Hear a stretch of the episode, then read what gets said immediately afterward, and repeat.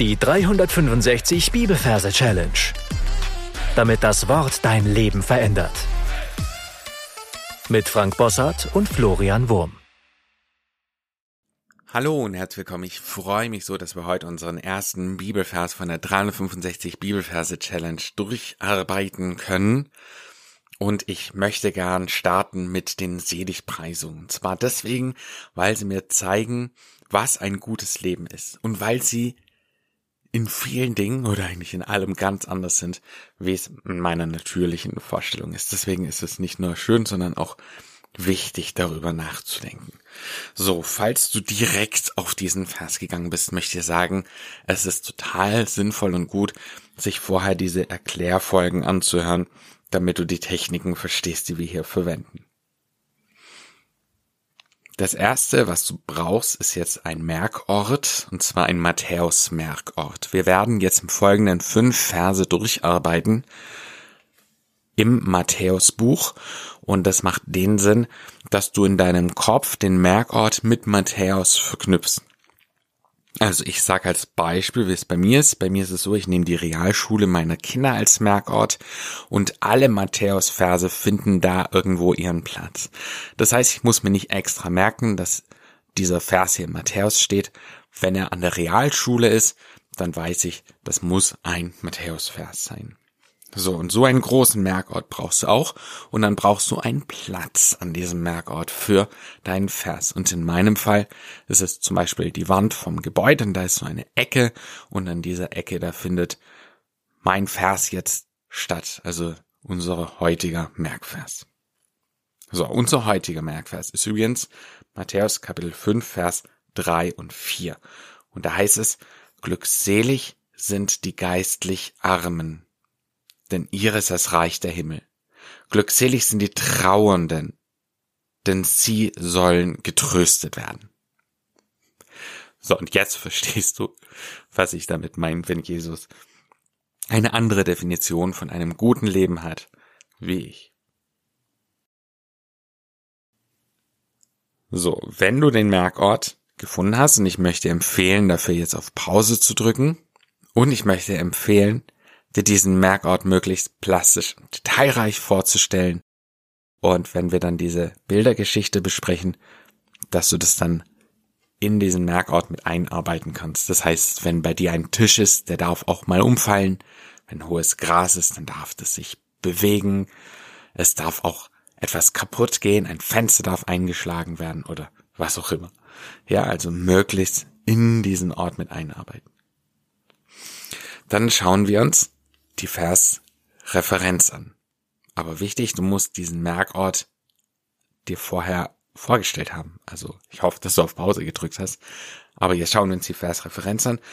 Wir haben Kapitel 5, Vers 3 und 4. Und wir arbeiten mit dem Majorsystem. Ja, ist vorher schon erklärt worden. Also wir arbeiten Majorsystem. Darf es auch gern nochmal nachhören.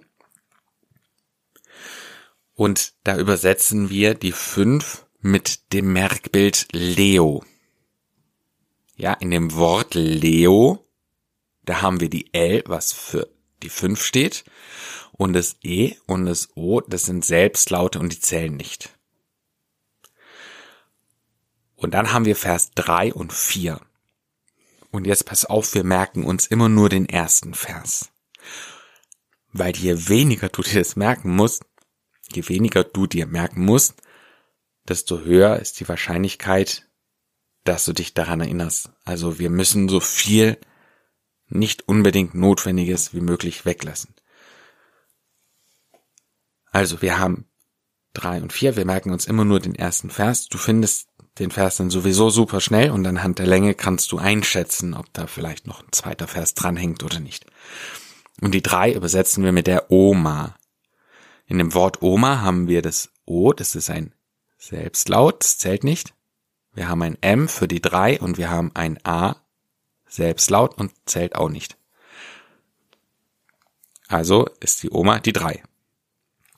So, und um jetzt unterscheiden zu können zwischen Kapitel und Vers, also ob es Kapitel 5, Vers 3 oder Kapitel 3, Vers 5 ist, machen wir das Merkbild für das Kapitel groß. Ja, weil das Kapitel ist immer groß und der Vers ist immer klein. Und je nachdem, in welchem Ort du dich befindest, ob es in einem Schuhkarton stattfindet oder draußen auf der grünen Wiese, kann das halt entsprechend groß sein. Der, wichtig ist einfach der Unterschied, ja, etwas sehr Großes, etwas sehr Kleines. Und dann verbildern wir das Ganze. Und zwar als Bild für Leo nehmen wir den Löwen. Leo ist das lateinische Wort für Löwe. Und wir stellen uns einen großen, majestätischen, mächtigen, prächtigen Löwen vor. Und wir hören ihn vielleicht auch in unseren Gedanken, wie er laut brüllt. Ja, er macht sein Maul weit auf und brüllt. Und klein auf den Schultern des Löwen finden wir die Oma. Und unser Merkbild für die Oma ist eine alte Frau in einem Rollstuhl. Ja, das ist unser Merkbild, das wir immer so verwenden für die Oma. Eine ältere Dame im Rollstuhl. Und die sitzt auf seinem Rücken, ja, die ist da festgeschnallt. Und im Verhältnis sieht es so aus, wie wenn der Löwe elefantengroß ist. Ja, und die Oma ist da oben so klein wie eine Katze. So ungefähr im Verhältnis, ja. Und jetzt kommen wir zum Vers selber. Und zwar ist das erste Wort im Vers immer sehr wichtig.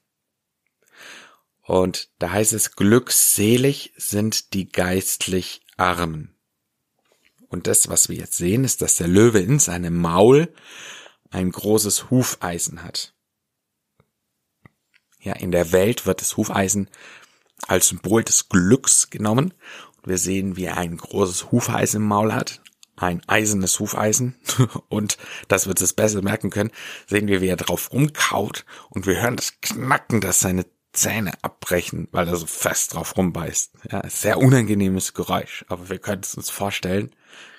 Genau. Es knackt so, weil er auf dem Hufeisen rumbeißt. Glückselig sind die geistlich Armen. Und dann sehen wir die Oma und wie so ein Geist durchschimmert.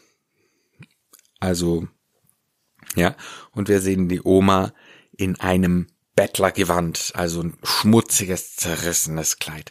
Sie schaut nicht traurig aus. Sie schaut nur arm aus. Und wir sehen halt diesen Geist durchschimmern, also so eine, hm, eine neblige Silhouette da um sich rum. Also glückselig, das Hufeisen, sind die geistlich Armen. Dann kommt denn, denn und in diesem Moment, wo die Oma sich von uns beobachtet fühlt, macht sie einen Satz aus dem Rollstuhl. Sie springt nach oben, spreizt die Beine in den Spagat und diese Beine sind auf den Armlehnen des Rollstuhls und sie sitzt dann so drauf, ja, mit abgespreizten Beinen. Das heißt, sie dehnt sich und das ist unser Merkbild für denn, denn. Also jetzt kommt ein denn, ein Bindewort, denn und dann schaut sie nach oben und wir sehen, wie an den Wolken des Himmels eine große Tür aufgeht. Und dahinter strahlendes Licht. Denn ihrer ist das Reich der Himmel. Das war jetzt Vers 3. Also Hufeisen, glückselig, sind die geistlich, Silhouette, Armen, Bettlergewand, denn sie dehnt sich, ihrer ist das Reich der Himmel. Ja, der Himmel öffnet sich. Das war sozusagen die Hälfte von dem Text, den wir jetzt besprechen wollen. Ich würde empfehlen, jetzt auf Pause zu drücken und in Gedanken nochmal alles durchzugehen, was wir bisher besprochen haben. Gut, dann gehen wir in Gedanken wieder zum Löwen und wir sehen, wie er nochmal rumknackt und mittlerweile gar keine Zähne mehr hat. Die Zähne sind komplett abgebissen vom Hufeisen. Er hat es aber immer noch im Mund. So, dann, also das erinnert uns dran, wir haben nochmal das Wort glückselig sind die Trauernden. Und diesmal sehen wir beim Löwen eine Träne im Auge. Und noch eine Träne. Und noch eine Träne. Und wir sehen, wie er bitterlich weint wie ein kleines Kind. Glückselig sind die Trauernden. Und jetzt macht unser Löwe einen Spagat, denn sie sollen getröstet werden. Und dann sehen wir, wie aus dem Nichts eine Hand kommt, eine sanfte Hand, und ihm die Tränchen aus den Augen wischt und über seine Wange streichelt. Glückselig sind die Trauenden, denn sie sollen getröstet werden. Gut, das war unser Abschnitt für heute. Du darfst jetzt auf Pause drücken und alles nochmal in Gedanken wiederholen, was wir bisher besprochen haben. Matthäus Kapitel 5, Vers 3 bis 4. Glückselig sind die geistlich Armen, denn ihre ist das Reich der Himmel.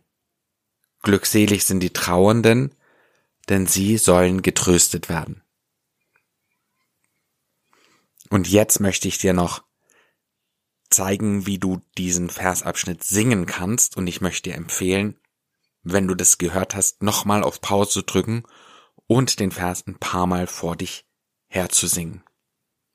Glückselig sind die geistlich Armen, denn ihrer ist das Reich der Himmel. Glückselig sind die Trauernden, denn sie sollen getröstet werden. Ob das sich schräg gesungen anhört oder nicht, ist es völlig egal. Der Vorteil vom Singen ist, dass du den Vers dann wörtwörtlich wiedergeben kannst. Zwar viel einfacher, wie wenn du keine Melodie im Kopf hast. Und mir persönlich geht es manchmal so, dass sich dann daraus ein Ohrwurm entwickelt und beim Gang zum Bäcker kommt dann dieses Lied in den Sinn und dann wird es paar Mal gesungen und so prägt halt das Wort Gottes dich auch auf einer tieferen Ebene. Wenn du das ein paar Mal für dich gesungen hast, dann möchte ich empfehlen, deine Anki Merk App aufzumachen, diesen Vers reinzukopieren und dann mit deiner eigenen Stimme aufzunehmen, so dass jedes Mal, wenn der Vers angezeigt wird, du deine eigene Melodie für den Vers hörst und sich so die Melodie dann auch gut einprägt. Damit sind wir am Ende für heute und ich möchte noch die Challenge mit auf den Weg geben, dir zu überlegen, was es bedeutet, dass geistlich arme und trauernde Menschen glückselig sind. Gott segne dich. Bis zum nächsten Mal. Tschüss. Das war die 365 Bibelferse Challenge. Noch mehr Lebensveränderndes findest du unter rethinkingmemory.com/Kurse.